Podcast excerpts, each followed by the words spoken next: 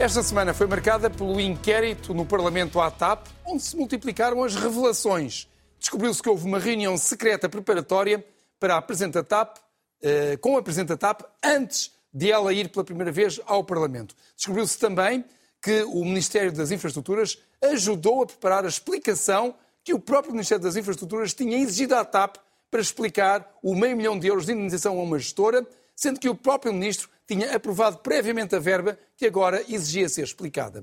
Descobriu-se ainda que o governo quis alterar um voo da TAP com prejuízo para os passageiros que pagaram o bilhete, com o objetivo, confesso, de agradar ao Presidente da República e assim o manter como o maior aliado do governo.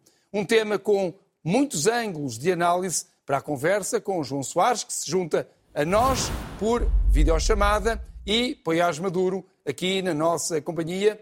Muito boa noite aos dois. Comecemos então eh, pela, comecemos eh, pela reunião secreta. É normal, João Soares, um deputado do PS estar numa reunião com a Presidente da TAP na véspera de ela ir ao Parlamento dar explicações a, entre outros, o mesmo deputado do PS? Olha, eu vou, em primeiro lugar, esclarecer uma questão. A reunião teve lugar, eh, salvo erro, a 18 de janeiro, portanto, muito antes de estar constituída a comissão de inquérito. Ainda não se sabia se se iria constituir ou não a comissão de inquérito. Depois, é perfeitamente normal que este tipo de reuniões decorram. Eu estive no Parlamento muitos anos, o Miguel Pérez Maduro, o professor, também lá esteve e também por lá passou e sabe que muitas vezes há, há reuniões deste tipo. A reunião não é secreta, é uma reunião discreta e preparatória. Parece que terá sido feita da própria Conselho de Administração da TAP. E, por outro lado, eu citava o ex-secretário-geral do PSD, o Presidente da Câmara de Aveiro, e, e foi de Ilha Voantes, que eu conheço, aliás, pessoalmente, e que disse com a maior das franquezas, não, isto é uma reunião absolutamente ele esteve no Parlamento, esteve em muitas reuniões deste tipo, portanto não vale a pena, à volta disto, construir uh, uma, uma história macabra que, que, que há, há, outras questões que eventualmente poderemos discutir a seguir, que essas têm merecem alguma censura, mas eu não creio que neste caso haja nada que, que seja particularmente grave, não é? E como sabe, dou a minha opinião, independentemente de ser mais vantajoso ou menos vantajoso para, para a força política que eu defendo e para o governo que eu também apoio. Como é. Pois, Maduro, este procedimento das reuniões preparatórias foi uma exceção ou, na verdade, é uma prática inconfessada e comum no Parlamento? Bem, eu pessoalmente não posso falar. Ao, contrário do que disse o Dr. João Soares, ele equivocou-se aí, eu nunca estive, nunca estive no Parlamento, não é?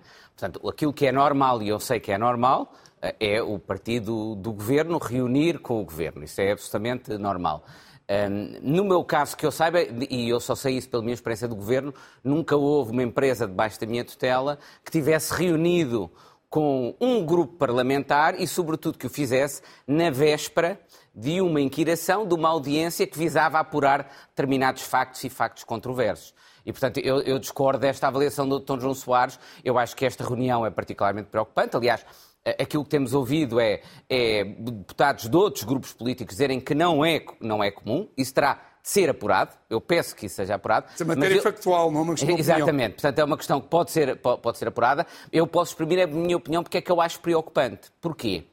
Porque quando os portugueses veem uma audição ou uma presidente de uma empresa pública a perguntar sobre determinados factos, a expectativa é que essa reunião pública no Parlamento para escrutinar a atividade dessa Presidente não foi precedida, na noite anterior, de uma reunião secreta, confidencial, reservada Neste caso quiserem, não foi, na verdade, na noite anterior, mas enfim, foi... Mas, mas muito, muito próximo, destinada a preparar essa reunião, porque a partir desse momento a suspeita que se gera é que esteve a combinar e a testar perguntas e respostas e, portanto, coloca-se em causa a seriedade daquele processo parlamentar. Mas há outro, outro problema também, que é os deveres de isenção e neutralidade face aos vários grupos políticos que os gestores públicos têm de ter. Se a Presidente da TAP reúne com o partido do governo, também tem de reunir, então, com todos os outros, os outros partidos. Portanto, há aqui vários aspectos que me parecem muito, muito preocupantes. Eu espero que não seja a tradição parlamentar, mas acho que isso deve ser operado. E lá está. Acho que é uma matéria em que, por exemplo, o Presidente da Assembleia da República devia vir esclarecer. É ou não a tradição parlamentar? É, podem ou não ocorrer reuniões destas?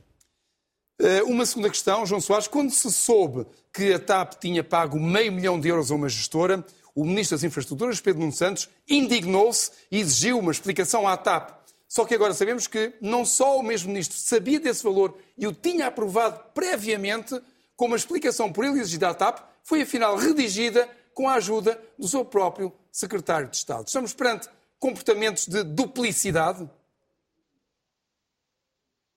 Eu não estou em condições de julgar isso, e não é para isentar de responsabilidades pessoas de quem eu sou amigo, como é o caso do, do ex-ministro Pedro Nuno Santos, e por quem põe as mãos no fogo em termos de seriedade pessoal, o que não é, não é também a regra que eu adoto sistematicamente.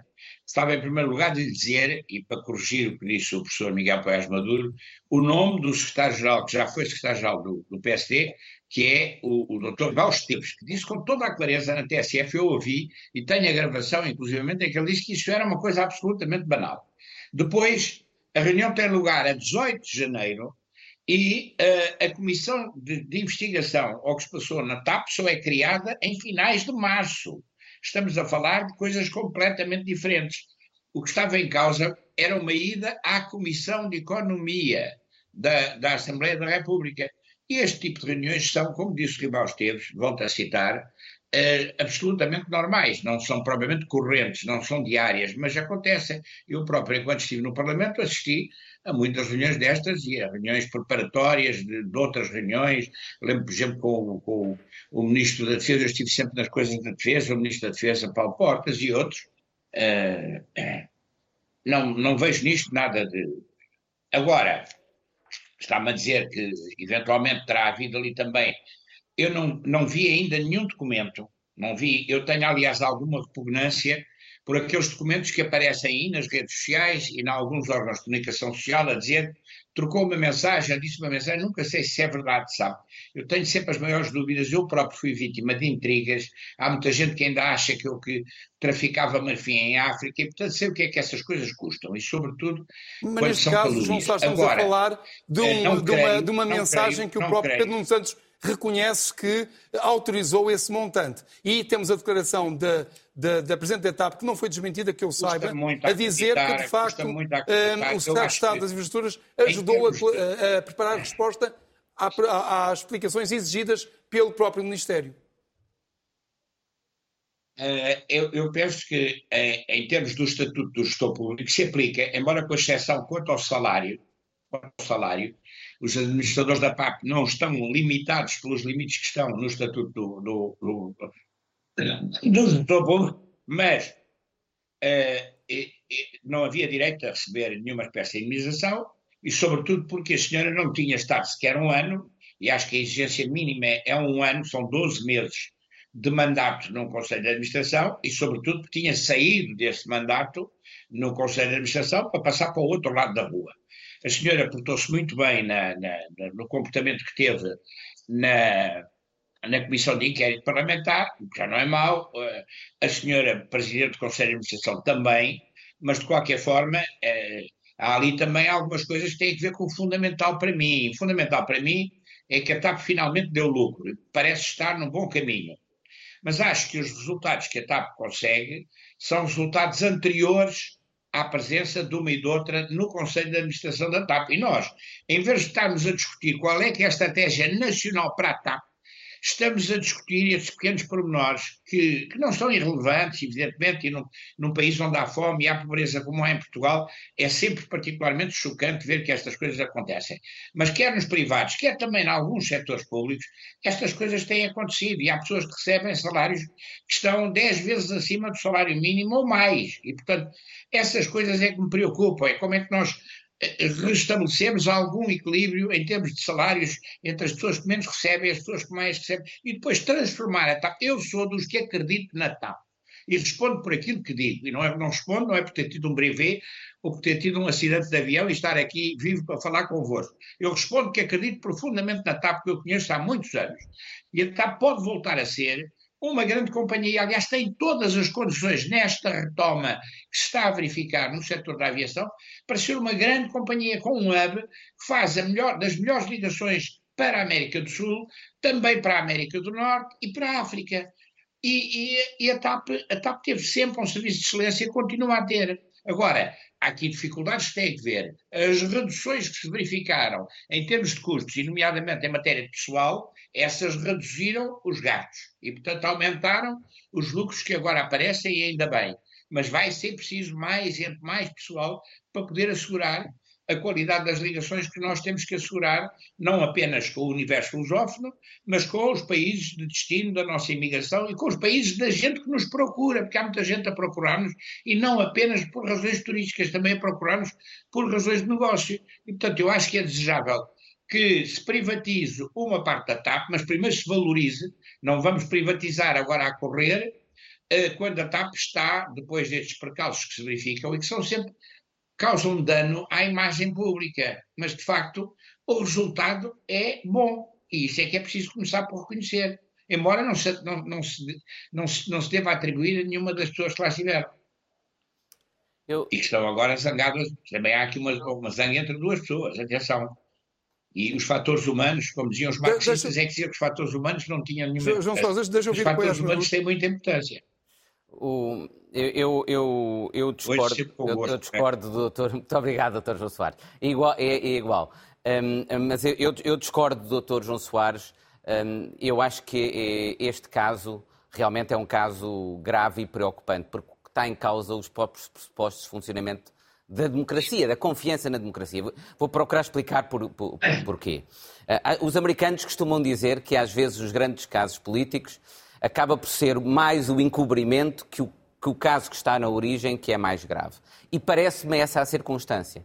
Eh, este caso começou por uma indenização paga a uma administradora que saiu e depois foi para outra entidade, entidade pública, mas o que nós temos ficado a saber, com factos, como o Zé disse bem, foram estabelecidos por agora na Comissão de Inquérito e não foram contestados, dão e colocam em causa, do meu ponto de vista, uma tentativa quase de não apenas esconder aquilo que a participação política que tinha ocorrido nessa matéria, mas de agir deliberadamente para a ocultar. Ou seja, nós sabemos hoje não só que, ao contrário do que o Ministério das Infraestruturas disse, eles tinham, tiveram uma participação ativa. E, portanto, eles disseram que, reparem, que eles disseram aos portugueses que não sabiam e em vez disso, nós sabemos hoje que eles sabiam, não só sabiam, como participaram ativamente. E mais, e que depois agiram no sentido de ocultar essa sua participação, quando, por exemplo, fazem o comunicado público em que pedem, em demonstram surpresa com o que tinha acontecido e pedem uma justificação à administração, ao mesmo tempo que há e-mails e comunicações do Ministério para a administração a dizer o que é que a administração devia responder. Isto, do meu ponto de vista, é particularmente uh, grave. Eu sei que as pessoas em causa já não estão no Ministério, já não estão no Governo, mas o Primeiro-Ministro tem de dar uma explicação sobre isto, porque tem uma responsabilidade indireta. Foi no seu Governo, no seio do seu Governo, que isto ocorreu. E foi no seu governo que se detectaram práticas de gestão da empresa que, no fundo, confundem o conceito de empresa pública com empresa do governo, não é? Eh, com interferências, do meu ponto de vista, muito, muito inapropriadas. E por isso é que eu acho que este caso é particularmente grave do ponto de vista eh, do funcionamento, da confiança que os cidadãos de, de, uh, uh, têm de ter nas instituições públicas, têm todo o respeito pelas pessoas envolvidas, mas acho que o comportamento deles é, é muito grave do ponto de vista político mesmo. Bom, por fim, uh, João Soares, há o episódio do voo da TAP que o Governo queria alterar com o objetivo assumido de manter o Presidente da República satisfeito, de modo a que ele continuasse a ser um aliado do Governo. Acha este comportamento aceitável? Não, não acho. Eh, aliás, devo dizer que este comportamento e a expectativa que havia de que o discutíssemos é, você tinha-nos dado essa expectativa, é que me levou também, não, não exclusivamente, a escolher aquela frase bíblica. Eu que não tenho, não tenho crença, não, não, não fui tocado pela fé, admito que ainda, um dia talvez possa vir a ser, mas não me parece provável, escolhi uma frase bíblica do, da, da Bíblia, portanto do Evangelho de Lucas, que é uma frase muito conhecida e é uma frase própria do, do, do domingo de Páscoa. Pai, perdoa-lhes que eles não sabem o que fazem. E isso está a acontecer um pouco por todo o lado. Eh, isto não tem que ver com o meu pai também. Vão aparecer seguramente pessoas a dizer que isto tem que ver também com o meu pai e com o que está a passar bem. Não é nada disso. Uh, uh, vamos lá ver. Há pessoas que, por vontade de bem fazer, às vezes fazem as neiras, acontece-nos a todos. Acontece-nos a todos. Agora, sinceramente, eu acho que a questão de fundo, eu tenho dito dezenas de vezes aqui, e tenho dito às vezes criticando o meu próprio partido. A questão de fundo é que a TAP tem que ser dirigida, gerida por pessoas ligadas à aviação, com experiência de gestão e com experiência de transporte Isso é que é fundamental. E a TAP, até o Jorge Coelho ser ministro do, de, das infraestruturas, que nessa altura chamava-se obras públicas ou qualquer coisa desse tipo, e quando a Sabena, a companhia aérea belga, e a Suíça faliram, e a TAP ia no mesmo embrulho em que estavam a Suíça e a Sabena, Jorge Coelho foi escolher, foi buscar o Fernando Pinto, que é o primeiro grande técnico de aviação experimentado que não tinha afinidades políticas nem connosco, nem com o PSD, nem com o CDS, nem com o PCP, todos eles tiveram influências em pessoas que foram escolhidas, foram escolhidas para, para, para, para dirigentes da TAP a vários níveis. E isso é que é terrível. E, portanto, eu espero que nesse plano cada um faça a autocrítica que tem que fazer em relação ao seu próprio partido. E eu faço claramente em relação ao PS nessa matéria também. Agora, invoco a memória de um queridíssimo amigo que é o Jorge Coelho, que fez, salvou a TAP num, num contexto em que ela estava muito, muito em perigo.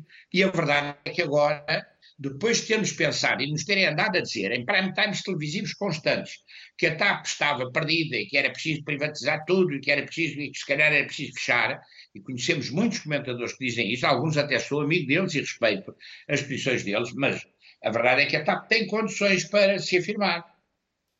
E até para meter pessoal e para continuar a ter os serviços de excelência. Eu não, não tenho feito tantos voos como o, o senhor professor Miguel Paz Maduro, porque é seu amigo, mas ele seguramente também fez voos na TAP. Eu fui a Israel há relativamente pouco tempo e fui também à Polónia. E o serviço foi um serviço de grande categoria, os aviões chegaram a horas, a, a, a recolha da bagagem não teve dificuldade nenhuma, tornou-se um, um, vício dizer mal do João, João Soares, do, deixe, do, aeroporto e dizer mal Deixe-nos então ouvir a opinião de Apoiás Maduro. Até que ah, outro negócio... Para, para... Deixe, deixe, sim, claro sim. sim, você manda. Acha, Apoiás Maduro, que, apesar dos arrufos pontuais e conjunturais, Marcelo Rebelo Sousa é um presidente sob controle do governo? Não, não acho que seja sob controle do governo. Ah, agora, acho que aquela mensagem ah, muito infeliz do secretário de Estado ah, dá a entender que, que aquele secretário de Estado, pelo menos, queria ter alguma forma de controlo sobre, sobre, sobre o Presidente da República. Mas eu devo dizer que, do ponto de vista jurídico, me parece até o caso mais grave. Eh, eu acho que, do ponto de vista político, os outros casos são mais graves, pelo impacto que têm na, na, na, na democracia, no funcionamento da nossa democracia. Mas, juridicamente, eu acho que este caso, e espero que o Ministério Público... E é, é, a primeira, é, é a primeira vez aqui que eu concordo, penso que o Dr. André Ventura, que disse isso, eu acho que este caso merece uma investigação do Ministério Público. Porquê? Porque está aqui em causa, do meu ponto de vista, muito provavelmente, um abuso de poder. Eu, eu leio às pessoas a norma do Código Penal que diz o que é que é um abuso de poder. Diz abusar de poderes ou violar deveres inerentes às suas funções com a intenção de obter para si ou para terceiro benefício legítimo. Ou seja, desviar aquele avião. Isso é uma definição de suborno. Uh, não, não é, não é de suborno. O, o abuso de poder é, é mais amplo do que, do, que, do que, o próprio suborno. Não há aqui necessariamente um quid pro quo. Não há uma aceitação por parte do Presidente da República de prestar algum benefício em troca daquela vantagem. De... Agora, o que há é um abuso de poder do Secretário de Estado, que não tem aquelas competências e não pode ordenar que um avião da TAP fique parado dois dias para satisfazer aquilo que ele acha, bem ou mal, ser o interesse do, do, do Presidente da República em viajar apenas dois dias para mais tarde. Isto tem dimensão dimensão jurídica, criminal e deve ser, e, e, e, e deve, e deve ser investigado. Temos de ter em conta que não é um tema menor. Eh, provavelmente, nós, nós ficámos escandalizados com os 500 mil euros de indemnização ter um avião parado durante dois dias, o pagamento das indemnizações a todas aquelas pessoas, a todas as outras eh, passageiros de outros voos que sejam cancelados, que é o que significa ter um avião parado dois dias, provavelmente equivalem a aproximadamente 2 milhões de euros, disse a própria Presidente da, da, da, TAP. Portanto, imaginem o que está aqui em causa, não é algo de menos. E já agora... Sendo que, no entanto, isso não aconteceu porque o voo não foi alterado. Sim, mas já agora o Presidente da República tem de esclarecer se alguém. Não acredito que o Presidente da República, de forma alguma, tenha solicitado isso. Mas, tem de... mas também não acredito que tenha sido uma secretária da agência de viagens a tomar a iniciativa de pedir tal coisa à TAP. O Presidente da República tem de ver se dentro do seu gabinete, e o Governo também, quem é que solicitou tal coisa. E tem de existir uma ação disciplinar para quem, dentro do gabinete e dentro do governo, de alguma forma, tenha sido cúmplice desta tentativa, que felizmente não se concretizou, que causava um dano económico enorme à TAP e aos portugueses. Uh, João Soares, vamos já, já, já nos deu a sua frase da semana, o seu número da semana.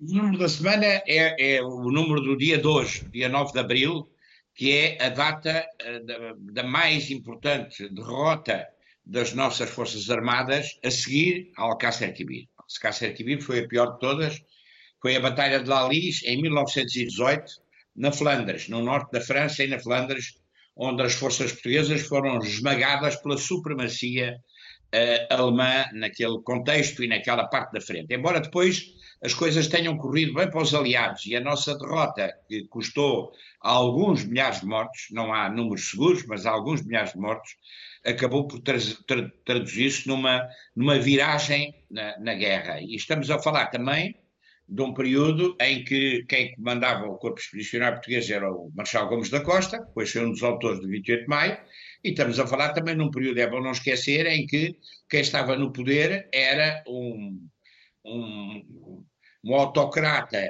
semi-ditatorial chamado Sidónio Pais, que não tinha nenhuma simpatia pela posição de Portugal na guerra, e, portanto, isso também dificultou muito. Os nossos militares bateram-se com uma grande valentia, mas é, de facto, uma derrota terrível, e, portanto, eu achei que hoje, que é o Dia dos Combatentes, não se celebram apenas os combatentes da Primeira Grande Guerra, eu, infelizmente, em relação a vocês, tenho esta dificuldade. Eu ainda conheci pessoas tinham estado na Primeira Grande Guerra. Ainda conheci pessoalmente, embora muito raspão, Jacques Cortesão, que tem um livro admirável sobre, sobre a guerra, sobre a participação na guerra, foi médico voluntário, capitão médico voluntário, depois participou também na Guerra Civil de Espanha do lado republicano, depois foi para o exílio e para o Brasil, e conheci o Augusto Casimiro, que foi diretor da Seara Nova, que era grande amigo do meu avô, a casa de quem eu fui variadíssimas vezes.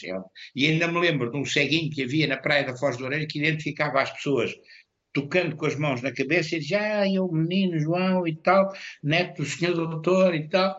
Era uma coisa que tinha ficado gaseado na Primeira Grande Guerra. Portanto, é preciso prestar homenagem às nossas Forças Armadas, que são um esteio da nossa identidade nacional, da mesma maneira que em relação à Igreja, eu não sou crente, mas citei com muito prazer João o Soares, Evangelho a esgotar São Lucas, ainda por cima que você, porque você é um dos, um dos autores mais consagrados em Portugal, que mais vende e a Bíblia está à sua frente. E o Santo Exupéry também. Portanto, você deve estar em terceiro na nossa terra e não apenas.